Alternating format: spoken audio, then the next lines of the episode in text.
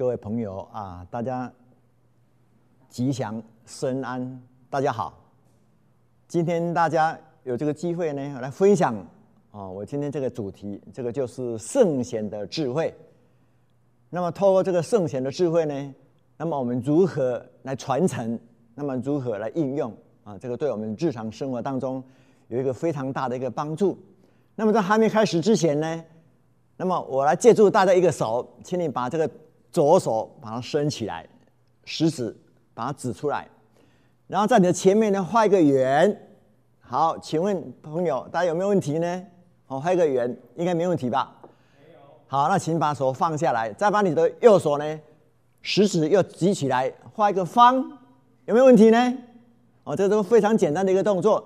那么现在，请你把左手跟右手同时举起来，左手画圆，右手画方。好，我们开始同时进行，如何呢？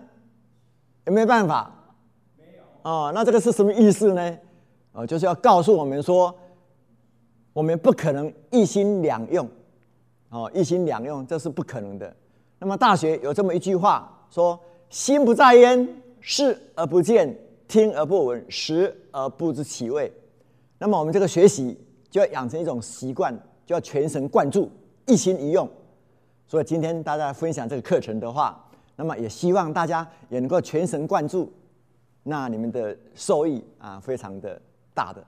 好，那我们今天就来分享这个圣贤的智慧。首先呢，还没有开始之前，那么我们来做一个。概念的分享，我们这个大脑，它的一天二十四小时行住坐卧，哦，它都会产生一种脉冲。那么这个脉冲呢，依照它一秒钟跳动的次数，可以显出这个人他是属于一种安定，或者是属于一种焦虑的状况，或者是他的智能是处在一种高端的或者是低端的一种情况之下，都可以分得一清二楚。那么它大概有分为四种。那么第一个呢，就是说它一秒钟跳动的次数是处在十四下到三十八下，哦，这个叫一秒钟它跳动的次数，我们就称为贝塔波。那么这个贝塔波呢，它是怎么一个情况呢？哦，就是非常紧张，而且很疲惫，常常处在一种压力很大。那么长期在这种情况之下，哦，它的免疫力不断的降低，很容易生病。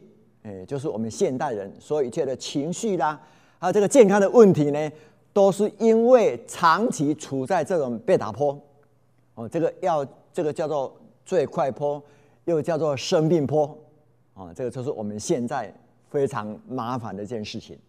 那么第二个呢，就是阿法坡，就是它一秒钟跳跳动八下到十三下，哦，这个就是非常轻松的，这个叫做安定坡或者叫做健康坡。如果一个人他处在这种坡度的话，那么他是一种健康的、很轻松的。他从内在会分泌一种脑内吗啡，哦，这个都是对我们自己有这种自愈能力啊，非常欢喜自在的。那当然，第三个就是德打坡。这个德打坡呢，它就是一秒钟它跳动四下到七下，我们就称为说老僧入定哦，这个是极度一种放松。这个一般。都是灵修团体达到一种非常高的境界，或者是一种气功高手呢，他一种修持已经达到非常好的一种境界，才有达到这种程度。那最后一个就是我们讲的就是的打坡，哈，刚才是一种细打坡，现在是的打坡，它是零点五到三下，啊，这个都是属于我们晚上在睡觉这种深度的睡眠，这个我们就不提了。那我们今天所要跟大家分享的就是说。我们现在处在贝塔坡这种情况之下呢，如何来跳到这种阿尔法坡呢？那这个有一个方法是最好的方法，什么方法呢？哦，那我我们还没说之前呢，我们跟大家分享，我们头抬起来，这个宇宙之间呢，它的跳动的次数呢是七点八下，哦，也就是七点八赫兹，啊，它的单位是赫兹，我们就把它称为叫舒曼层，这个舒曼，哎，舒曼坡。那么这个慢坡呢，刚好跟我们的阿尔法坡是非常接近的。也就是说，你如果可以长期处在这种阿尔法坡里面，那你们就非常舒爽、非常愉悦、非常欢喜。好，那我们如何从这个阿尔法坡跳到这个贝塔坡呢？有一种方法是最快速的，哪种方法呢？哎，就是我们今天要跟他分享分享的一个主题。哦，就是圣诵读圣贤的经典。我们知道，这个圣贤的经典，它的语言啊，一直流传到现在二三十两三千年来，哦，它的字字珠玑，然后句句智慧，历久弥新，而且亘古长存。如果你这个机会呢，长期浸润在其中的话，那么你就是自然跟这个圣贤彼此之间的互相的交流，哦，就是让你呢。达到这种通体舒泰、身心愉悦，而且欢喜自在，这个就是我们今天任何一个修行团体，他希望达到这种境界。哦，所以我们今天给大家介绍一个最好的一个方法啊，就是让你读这种圣贤经典。你在读的当中呢，自然的就从这个贝塔坡就跳到阿尔法坡，你们相信吗？哦，这个是我长期以来一二十年。哦，这样的长期一种经验，哦，所以我们来大家来分享这个经验哈。哦，所以我们这个脑波里面，它的这种跳动，它不是固定的，但是因为没有休息，没有这种接触，所以我们现在哈很多的一些家庭问题啦、社会问题啦，都不断的在产生，所以我们今天用这种方法来告诉大家哈是非常好的。那如果说，你今天不读这种圣贤书啦，那会有什么产生一种倾向呢？好，那么第一个就是说你说话没有个章法。我们读到这种圣贤的书哈，它有一个规矩，有一个章法。那如果你常常阅读这种经典的圣圣贤书的话，那么我们叫做出口成章。就古代啊，他为什么讲话非常优美、非常文雅？哎，就是有这种基础。那么第二个呢，就是你处事呢，他没有这种方针、这种规矩。我们知道哈，心中有一把尺。那么这个一把尺呢，你处在这个十字路口这个时候呢，你心中有一把尺的话，就非常明确，不会受到外在的环境来左右你。我这个叫处事有方。那么第三个，你的外在、你的仪表，哦，就无庄，你不庄严。我们知道哈。这个内在的改变，它是可以改变我们外在的。所以古代有一句话说：“哈，相由心生。”你这个外在的相你要改变，那么必须从你的内在来改变起。所以这种圣贤的滋润，圣贤这种经典的滋润呢，对你的内在是一种非常大的一个帮助。哦，自然就会端庄。哦，第四个就是让你的生命无光。你不读这种圣贤书啦，就不会升华。你的精神的层次就不会升华，哦，所以我们读这个圣贤书一定要去把它阅历，把它去阅读。那么我们首先呢，好来介绍介绍这个圣贤唯一的代表，我们知道这个孔子。那这个孔子呢，他在五十一岁那一年呢，第一次当官，哦，当这个鲁国有个叫中都宰。那么他当这个县长之后呢，就开始。设计制作整个政令一个礼仪啊，他讲的就是长幼易食，强弱易任，男女别土，入无食宜，妻不雕位。这什么意思呢？就是年纪轻的跟年纪长的，他吃的食物他是分开来的。那么请问，年纪大的话，他是要吃好一点的，还是吃不好一点的？你们觉得呢？哎，这个年纪大了，他体力衰了，所以这个时候食物要吃好一点。那年纪轻的话，他身体力壮，这方面比较粗糙，是可以接受的。哦，这个叫长幼易食。那么强弱易任，你力量大的可以扛重一点，你的力量比较微薄，那么可以扛比较轻微的。哦，这个就有分开来的。那么男女北土，在孔子那个年代，男生。啊，右边女生走左边，男女分途，不像我们现在，哦，这样勾肩搭背啦，啊，然后这样裸腰啦，这个是古代他是不允许的，啊，这个时候男男女有别，男女有别。那路无拾遗，路上所掉的人民币或者是黄金呢，绝对不会有人去捡。那为什么呢？因为啊，这个世间呐，一针一线都有它主人，谁掉了，那么后面它自然会来捡，不必你去捡了。哦，所以任何人他都不会去撕这种东西的。那么器不掉位，就是我们吃的碗啊、盘啊，还有这些所有一些食具啦，它都不会做过世的掉位，哦，都不会做过世的掉位。我们当我们知道当时这个纣王，他这个筷子在用这个玉呀玉器，哦，那么他的叔叔就非常惊讶啦，非常恐惧啦。当你的筷子当义器之后呢，你的盘一定会用金属的。那么你的这些所有的一些器具啊，越来越奢华，哦，所以它不过度的雕位，所以他当中度一年之后呢，四方的诸侯呢就派这个官员啊来模仿来效法，哦，所以他有他不一样的地方。那么等到第二年呢，哦，第二年他的老板这个鲁定公呢就请问他，他说：“先生你呢把治理鲁国这种方法。”把它移植来治理整个这个鲁，哎，治理中都的这个方法呢，把它移植啊，治理这个鲁国可以吗？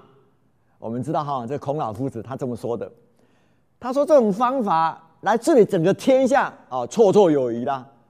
那么更何况这个鲁国怎么样？这么一个小的地方啊，你看，我们知道孔子他回答，胸有成竹，胸有成竹，所以他到第二年之后呢，就从地方的县长。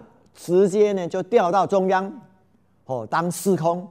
我们知道哈，这个司空是管理全国这个土地，还有这个建设的长官啊，也是非常大的一个官。所以他当他当这个司空之后呢，他就把鲁国的整个国土呢，把它分成五种。哦，我们知道这五种，也就是山林啦、川泽啦、丘陵啦，还有坟岩跟延禧。等到分了之后呢？所有一切的植物啦、事物都做得非常好，生长得非常快速，哦，这个叫做贤得其手，哦，各有所归，生长得非常好，哦，这个就是我们圣贤他不一样的地方，哦，只当了一年就马上从地方政府直接调到中央政府去，哦，去当这个官哈。那么这个地方我们必须要大家做一个介绍，哦，这个孔子他修养这种境界，这个是我们今天一个重点的分享。诶，在当时，三家分晋，春秋结束了，哦，我们知道中国哈战国开始，这个叫三家分晋。那么这个三家分晋当中呢，第一个，哦，这个贤君呐，我们就称为魏文侯，魏国。呃，魏文侯应该大家大家都有印象哈，魏文侯。那么魏文侯有一个臣，叫做赵襄子。这个赵襄子有一次呢，他出门在外。在荒郊野外看到一个景象，那什么景象呢？从这个石头上冒烟，那么这烟这样冒上来之后呢，一个人就站在这个烟的上面，这样冉冉而生。他非常压抑，也非常恐惧啦，所以他往前走了几步，仔细的看，哦，一看，哦，我们知道这个不是鬼了，啊，这个是人，回来非常不解。人怎么有可能站在这个烟上这样冉冉上升呢？非常压抑。回来之后呢，把这个景象就是告诉魏文侯了。那你们想一想，魏文侯他会相信吗？哎，不要说你不相信，魏文侯他也不可能相信。但是这个臣他也不可能哦，有这种欺瞒呐。古代哈欺君之罪，那肯定是怎么样？哦，那是要斩头的哈。他也相信这个，他不可能会讲讲这种谎言。所以他心中这个迷惑呢？他就会去问他的老师。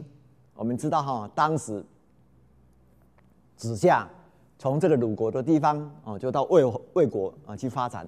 后来他的文学造诣啊，还有他修养的这种境界哦，他最后就当了魏文侯的老师。那么魏文侯就问他说：“哈，这样的一个情况有没有可能呢？啊，有没有可能？”那么子夏就回答他，他说：“我听我的老师他这样说的。”他说：“何者大同于物？物无得伤之，何之者？由金石刀水火皆可也。这什么意思呢？就是说，一个人他修养的境界已经达到综合之境啦。这种综合之境之后呢，他可以跟世间所有一切的物啊融合在一起，所有的物都没有办法阻隔他，也没有办法伤害他。哦，然后呢，他在金石上来游走，在水跟火的上面来踏，哦，都不会受到伤害，都做得到。哦，这个时候呢，魏文和一听啊，那真的太恐怖了，太吓死人了。哦，他说：“那我的先生你呢？为什么不现场表演？哎，现场表演，你知道哈？哎，就现场表演。结果子夏就跟他讲，哦，子夏就说：‘枯心弃志，伤未之能也。’哦，然夫子能之，能而不为也。他说：‘我的老我的老师他做得到。’但是呢，他不做，所以孔子他一生呢，从来不实现这种神通。但是我呢，我这个子夏我呢，枯心去志啊，商就是卜商嘛。我们知道子夏他姓卜啊，名商，字子夏啊，所以说我呢做不到。我们知道这个什么叫枯心去志呢？哦，这我们知道这个心，一般人他装什么东西呀？妄念。贪念、淫念、不平之气、抱怨之心呐，一些所有这些杂的东西呀，都装在我们念头。所以这个时候，如果你把它破哭啊，就是破开来，把它清洗一下，然后把这种小聪明把它去除。哦，这个子夏说我做不到，孔子他做得到。啊，我们知道这个什么叫六神通啊？我们知道这个佛经里面有这个六六神通啊。哦，这个六神通非常的讶异的。所谓六神通，就是说他天眼通，他的眼睛可以看到极远之处，这个山、墙壁，还有一些物质都没办法阻隔他，包括晚上、白天，这个光线也都不受影响。哦，可以眼睛可以看到极远之处，这个叫天眼通。那么天耳通呢，就是说他耳朵可以听到极远之处。就是在远方的这个密室所说的话，他都可以听得一清二楚。哦，你看这个有没有恐怖啊？哦，这个叫天耳通。那么他心通，就是说你想什么，他心里都非常清楚。哦，还有宿命通，就是我们的命运啊，过去、未来、以后啦，所有一切的果报，哦，他都非常的清楚。啊，叫宿命通。还有一个叫神足通。他的脚可以游走他的前世、今世还有后世，哦都没有障碍，哦这个叫神足通。最后一个叫肉尽通。我们知道这个肉尽哈就是属烦恼，一个人他修死了，已经都没有这种烦恼了，然后呢可以超越啦一切的境界啦，哦这个非常的不容易。但是孔子他一生呢从来都不实现哦这种神通。如果你有机会。哦，去阅读这种佛经，我们知道哈，这释迦佛他一切的这种神通哦，让我们都非常的啊不可思议。但是他孔子一生呢，一步一脚印都不实现的。那我们今天所要讲的这种课程啊，这分享的就是要告诉大家一个重点，就是说我们一生这个思想的层次，还有我们这个修养的境界呢，都要当做我们今生今世呢唯一的功课。好，唯一的功课，哦，这个唯一的功课要怎么办呢？哦，让他苟日新，日日新，又日新。哦，这个就是我们今天所要分享这个课程。这个思想的层次，还有他个人，我们个人这个修养的境界，不断的要提升。哦，这个层次要提升。那什么叫层次呢？哦，我简单来讲个故事。那么从这个故事当中，你们去体会。就知道说什么叫做层次。有一个世界的武术机构，他为了挑选这个世界的哦武林高手，哦，今年的武林至尊呐，所以他世界各地不断的去挑选，从初赛、决赛、总冠军赛还有淘汰赛，不断的一层一层这样淘汰。那么最后呢，哦，就剩下三位。这三位呢要来选拔今年的武武林至尊。那么主办单位呢，在一个空旷的地方就盖了一个五米高、非常大的一个舞台。那么这天的到来呢，舞台下哦人头转动，哇，人非常多啊，非常多，大家都要来目睹今年这个武林至尊是花落谁家。好了，这个时候呢，第一个出场，他穿这个和服，配了这个武士刀，头上呢又绑了一个呃必胜。这个谁啊？哎，出场了，这个日本人他出场了。那么这个裁判呢，从他的身上，哦，在还没有拿出这个东西之前呢，就问这个日本人，他说：“Diki Diki m a s 你准备好了吗？”这个日本人啊，哦，非常高傲啦，双手一叉腰啦，哦，不屑一顾，就这么说了：“有喜受感。”这个时候，裁判呢从他的身上拿出一个非常细小的盒子，就这样打开来了。从这个盒子里面，哦，就跑出一株苍蝇，就往上冒，一直冒，一直飞。当飞到这个日本人的头上之后呢，所有的观众就看到两道光，咻，哎，看到一道光，咻，然后刀起又刀落了。而这个日本人，他的功夫非常了得。这个时候，苍蝇就从一头就摘下来了，一动也不动了。这个时候，裁判向观众就大声的宣布说：“日本人把苍蝇杀死了。”你们说这个功夫高不高啊？好，第二个一个年轻人出场了，法国人非常年轻啊，很灿烂，很阳光啊。这个时候，裁判就问他说：“Are you ready？” 哎。这个这个法国人呢，他说：“呀，没问题的。”这个时候呢，裁判依然从他的身上拿出一个精细的盒子，又打开来了。这个时候，有一只苍蝇就往上就冒出来了，一直飞飞到这个法国人头顶之后呢，所有的观众就看到两道光，咻咻，然后又刀起刀落了。这个时候，这只苍蝇呢，一头就摘下来了。当摘下来之后呢，这只苍蝇不断的跳动，不断的跳动呢，就跳的慢模一样。观众非常讶异啦，大家觉得这个法国人怎么了？当大家在犹豫的时候，这个裁判就大声的宣布说：“法国人把这个苍蝇呢翅膀斩断了。”你们说，把苍蝇斩死比较厉害呢，还是把苍蝇的两个翅膀斩断比较厉害呢？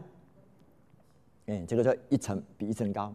第三个出场了，这个第三个呢，穿着唐装啦，穿着功夫鞋啦，腰间配了一个菜菜刀，神前气定，哦，这样出场了。哦，裁判也问他说：“你准备好了吗？”哎，这个是谁啊？哎，中国人。他说：“没事。”这个时候，裁判依然从他的身上又拿出一个精细的盒子，又打开来了。然后呢，这个一只苍蝇又冒出来了，冒到这个中国人头上之后呢，所有的观众看到两道光，咻咻。这个时候，中国人把刀起又刀落了，又放在他腰间了。这个时候，苍蝇往上一直飞，一直飞，然后飞的不见了。大家非常讶异了，这个中国人怎么了？苍蝇没死。啊，大家在怀疑这个时候呢，裁判。大声的宣布说：“中国人把苍蝇的单眼皮割成双眼皮了。”这个是什么意思呢？你们想，把苍蝇的翅膀斩断比较厉害呢，还是把苍蝇的单眼皮割成双眼皮比较厉害呢？这个叫层次。所以呢，我们今生今世一定要把我们的思想的层次，还有这个修养的境界，当做我们今生哈，他一个功课啊，一个功课哈。让他苟日新，日日新，又日新。好，我们来分享孔子，他把我们人他分成五种。他说人有五夷，有庸人，有士人，有君子，有贤人，有圣人。如果你能能够明白这五种人的话，那么治道备一样。所谓治道，就是说。管理人呐，管理家庭呐，管理社会啦，管理这个整个国家都非常完备啦，绰绰有余啦，没问题。那什么叫庸人呢？这个地方我们就必须要做一个解释。孔子他讲，他解释这个庸人，他所谓庸人呢，他说心不存慎终之规，也就是说他是心里没有行事谨慎、始终如一的原则。那么口呢不吐训格之言，他说出的话完全不章法，没有礼仪，而且呢不择贤以托其身，不会找一个比较贤能之人呢。做他终身的依靠、学习的一个对象，不例行以制定，也不会找到自己该怎么样一个归宿，然后县小安大，哎，这个小事情非常清楚、非常明白，这个大方向、大事情呢，就非常模糊、非常迷糊，啊，而不知所值，不知道他自己怎么一个努力的方向，哦，从物如流。随着这个世这个社会的潮流，哎，就随波逐流，不知其所值，不知道他该坚持些什么，哦，这个我们就把它统称为叫庸人。那什么庸人呢？好，我们下面有这段视频，哦，我们可以来做一个参考。这个视频哈，我们做一个参考。从这个片中，我们知道这个主角李香山。他讲了两句非常经典的话。他说：“只为生活是一种残缺，啊，生活就是一种修行啊。”这两句话讲的非常好。然后呢，他说：“我整天忙着喝酒，忙着应酬，忙着交女朋友啊，忙着挣钱，然后年纪轻轻就得这个病了。然后他这个女儿到最后。”连这个老爸也都不认了，哦，我们知道这个人是很糟糕的哈。这个就是我们讲的所谓这个庸人，哦。刚才我们讲的说心不存慎终之规，哦，然后呢口不吐训格之言，哦不择贤以托其身，不力行以制定，现小安大，不知其所恶啊，哦从物如流。这个就是我们讲的这庸人。那么今天我们这个修行啊，学习啊，从这庸人呢，哦，然后从这个庸人要进入这个圣贤这个过程，那有一个门槛，哦，有一个门槛。我们知道哈，这个庸人他全身上下都污浊，都是一种欲望。那这个世人呢，已经开始露出一种曙光，哦，懂得做人的道理了。一直到进入这个君子之后呢。哦，就是一半呐，啊，这个文质彬彬，然后君子，哦，这个贤人跟圣圣人已经差了一步啦，就剩下少少的一点点，哦，一点灰色的，哦，这个就是我们今天讲的，就是从凡夫的庸人如何来跳到这个圣贤这个境界，哦，唯一，唯一要做的，哦，就是我们要学习，这个学习太重要了。哦，一般我们这个从学校毕业之后呢，哦，我们这个学习都几乎都断掉，除了我们这个职场上的需要，公司必须要把我们培训啊，或者各方面的学习，我们才被逼呀，不得不去学习。如果能够主动这种学习呀，那不得了。啊，有一次呢，这个子路，我们知道子路哈，他平常也是喜欢好玩的。那孔老夫子就跟他讲说哈，你干嘛不学习呢？哦，那子路他说学习有什么好处啊？他说南山有竹啊，南山有一种竹啊，哦，不必用人为的方式来扶正它，它就长得非常高了，非常直了。等到它成熟之后呢，哦，把它取下来做箭，哦，来射。这个箭可以透过，可以穿透犀牛的皮。哦，我们知道哈，犀牛的皮是非常厚的。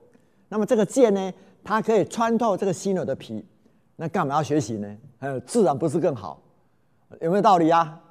啊，自然就是好。那我们孔老夫子怎么讲？他说：“这个箭，如果你这个箭尾把它装上羽毛，那请问箭后面为什么要装上羽毛啊？”我们知道这个羽毛，它有两个特色。第一个可以达到一种平衡，因为这个啊，这个剑在穿透的过程里面，它有这个风阻，所以你有羽毛的话，它可以平衡啊，可以平衡。那么第二个，这个剑有羽毛就比较高贵，所以古代这个贵族啊，他的剑都要用羽毛这个装饰，人都是要装饰的。那么这个箭头呢，你把它磨磨得非常锐利，如果可以的话，要把它装上一个三角器，这样射下去之后呢，不是更加深入吗？一个是自然，那么一个说透过雕琢，哦，透过一种装饰，那效果会完全不一样的，哦，所以这个时候子路呢啊非常佩服，非常佩服，哦，这个就是告诉我们说，玉呀不琢不成器呀。那么人呢，不邪也不知义啦，哦，所以这个古代的帝王，古代的这个君王圣王呢，他建立一个国家，管理百姓呢，这个教育啊是非常重要的，哦，教育是非常重要的。哎，有一次呢，跟孔子同一个年代，有个叫晋平公，这个晋平公他问他的乐师叫师旷，他说我今年七十岁了，非常呢想想去学习。可是呢，就好比太阳都要快下山了，哦，太阳要下，因为已经七十岁了吧啊。那么师旷借着这样这种口语呢，就跟他讲说：那既然太太阳要下山了，那干嘛不点蜡烛呢？哦，这种调戏嘛，这种开玩笑的话，这个在平辈之间是可以的，但是在君子之间呢，就不得体喽。所以晋明公就非常生气，说：哪里有当人家的臣呢？来调戏他的君王？这个时候呢，师旷非常严肃，就告诉他的君王说：“哈，说我呢，哪里敢去调戏君王呢？我听说，我听说呢，少儿好学，如日出之阳。年纪轻轻的时候呢，你学习，就好比早上太阳刚出来这个时候。那么，请问，太阳刚出来这个时候有什么景象啊？”是不是万丈光芒啊？非常有朝气啊！哦，这个叫日出之阳。那么壮而好学，如日中之光。三十岁到五十岁这个年龄，这个叫壮年。这个时候，你的经验啊，你的体力啦，你各方面的都已经达到巅峰了。就好比中午十二点的时候，那请问中午十二点的时候，太阳是怎么一个景象啊？是不是非常强烈、非常强烈的？哦，这个光线非常充足啦，这个叫日中之光。老而好学啦，如秉烛之明。到了老的时候，学习就好像晚上点了一个蜡烛啦。哦，秉烛之明，属于昧心乎啊？你晚上走路啦，点着蜡烛走路，跟摸黑走路，哪一个好呢？哎呀，晋明公一听呐，哎呀，善哉，是这样子啊。我们晚上走路，如果有一点点的微光啊，蜡烛的话，那不是更好吗？前面有一个坎，有个坑啊，我们就避免哦陷下去了。哦，所以学习它是不分年龄的，也不分你的哦贫富啦，都不分的哦。哦，这个就是告诉我们，任何人都必须要学习。那么学习有什么方向呢？哦，这个地方我们要分享两个，第一个。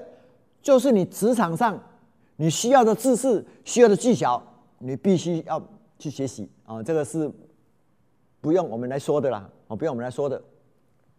但是呢，有第二个非常重要的，就是一定要学习圣贤的智慧。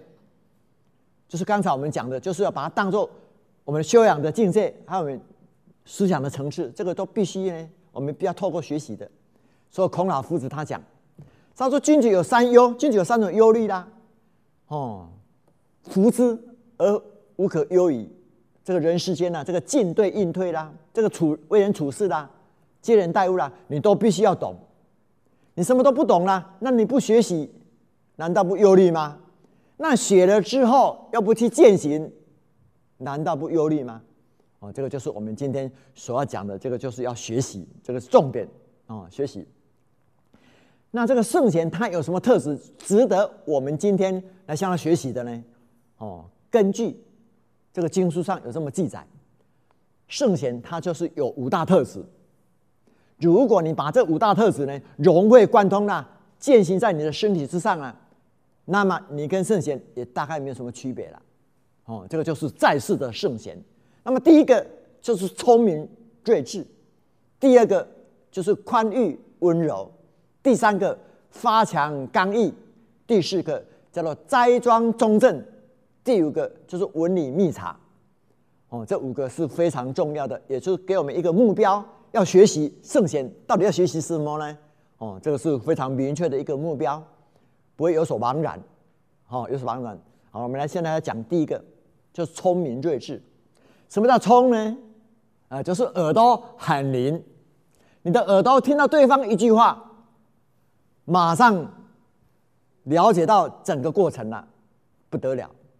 什么叫敏呢？就是我们眼睛非常亮，看到对方一个动作，马上就知道一切了，了然于胸了。那么敏睿智呢？就是说我们的头脑非常敏捷。一个人他耳朵很灵，眼睛很亮，脑袋很敏锐，我们就称为叫做聪明睿智。这个聪明睿智，在我们日常生活当中，或者是在我们人生的路途之上，都必须在在的要用到。如果你在这方面处于劣势了，那你吃亏就非常大了。我举个例子。在一九七一九七零年，这个钟表界发生了一个大事，哎，也就是日本人他发明了一个表，叫做石英表。这个石英表呢，它既便宜，而且非常准确，非常准确。它一年大概差也不差到几秒钟。我们知道这个一般的这个机械表，它一年啊最少都差了好几十分钟喽。那么这个石英表呢，不但非常准确啦，而且又非常便宜，因为它这个材料很便宜嘛。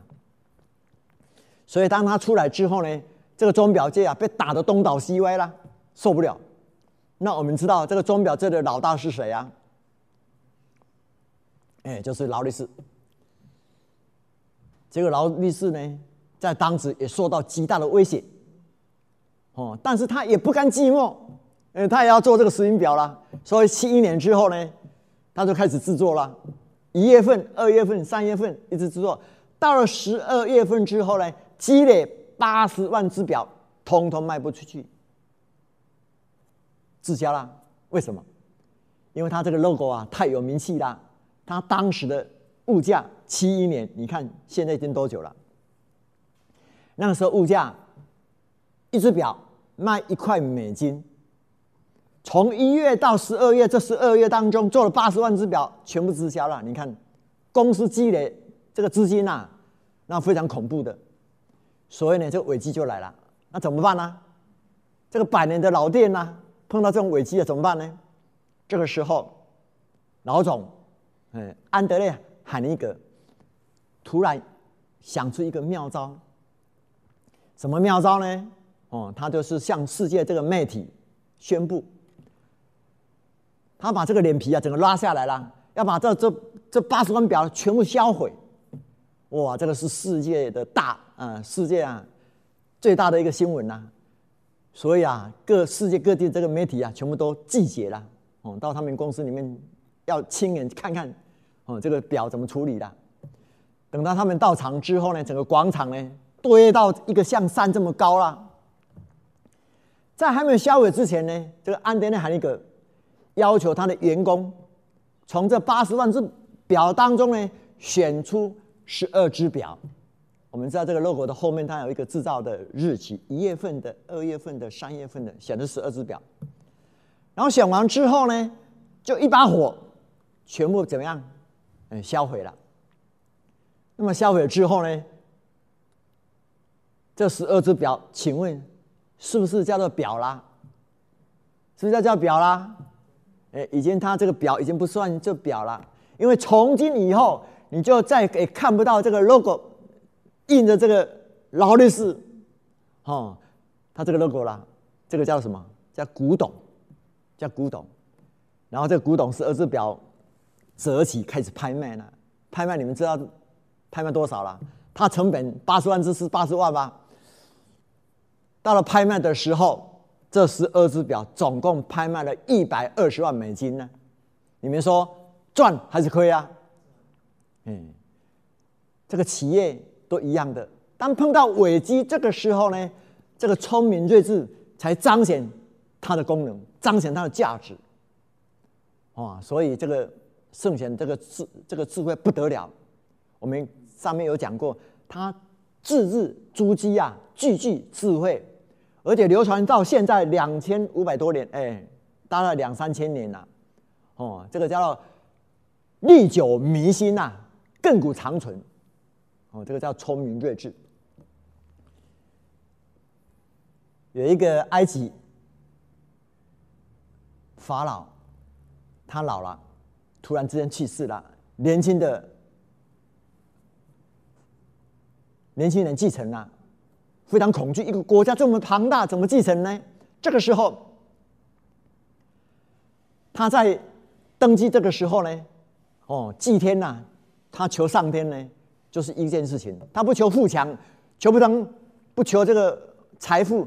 唯一求上天赏赐他智慧。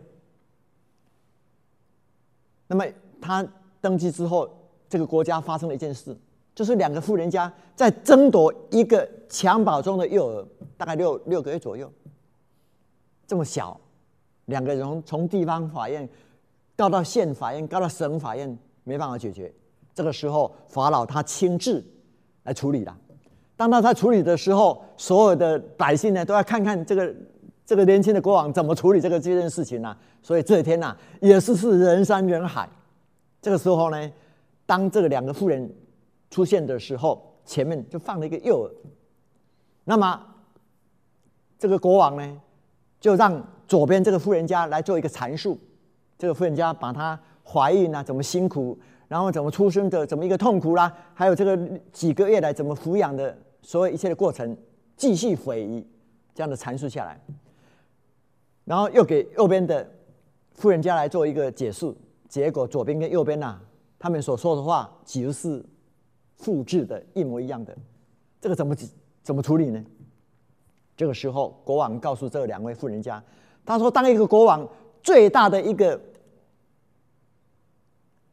彰显他的伟大地方呢，就是公正。”哦，那么今天这个婴儿既然是你的，这个婴儿又是右边你的，那唯我所要做的就是一件事情，公正。这个时候呢，从国王的腰间呢，这个佩刀就举起来了，走到这个右的前面呢，往上一提，说唯一的公平呢，就是把它切一半啦，一人一半。这个时候，国王这个刀一提起来了，当下这个左边的富人家啊，马上就趴下去了，大声的嚎哭啊。他说：“伟大的国王啊，我错了，我错了，这个不是我的婴儿，这个不是我的婴儿。”你看，这个时候国王呢，把这个刀放下来之后呢，然后轻轻的托起这个婴儿呢，然后走到这个爬在地上这个富人家的前面，然后轻轻的跟他讲说：“伟大的母亲啊，这个孩子是你的，为什么？哎，这个叫做聪明睿智。”在事情这个纠结当中呢，要怎么抉择？哦，这个在在就要彰显我们这个智慧的突出啊！哦，所以你们说这个重不重要呢？那我最后再再讲一个比较简单的一个故事，就是说有一个董事长，一个跨国企业的董事长，已经七十岁了，要退休了。那么他要找出他的继承啊，他的儿女不不孝了。哦，不贤能啊，所以他必须要找出他公司里面呢，从这个专业经理人当中找出他的继承人。结果左边找，右边找，就找出两个在众伯之间呢，他的品格、他的能力，还有他各方面的学历啊，都是一级棒的。怎么办呢？他告诉他们，明天早上你到某一个地方，哦，我要做一个，哦，要跟你们见面。所以到了第二天早上之后呢，这个是一个跑马场，这个跑马场当中呢。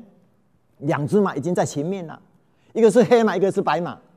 这个时候，年轻人这个就告诉他怎么办呢？哦，怎么办呢？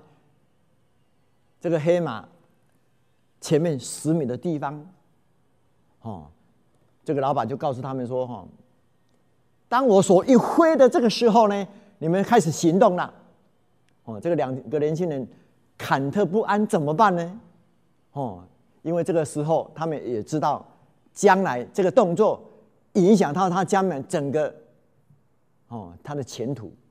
哦，这个就是告诉我们说，当遇到事情这个时候怎么的一个抉择。哦，那我今天也祝福大家哈，如意安康，阖家平安，然后身体健康。